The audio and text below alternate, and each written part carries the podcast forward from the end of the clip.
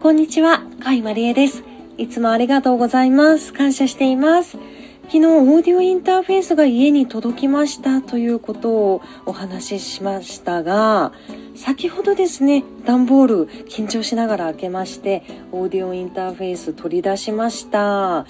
意外に小さかったです。私が想像していた大きさというのはですね、ノートパソコンぐらいの幅があって、厚さもですね、辞書ぐらいあって、結構ずっしり重たいのかなと思ってたんですけれども、意外に手のひらサイズ、両手のひらサイズで、幅がすごく狭くてですね、あのー長方形かと思いきや、意外と正方形に近いんですよ。あと、重さもリンゴ2つ分ぐらいで、結構軽くてですね、すごくコンパクトで可愛らしいフォルムでした。こちらですね、説明書が8分の7くらい英語で、CD ロムがついていて、いろいろインストールしなければいけないので、今日はステレオマイクで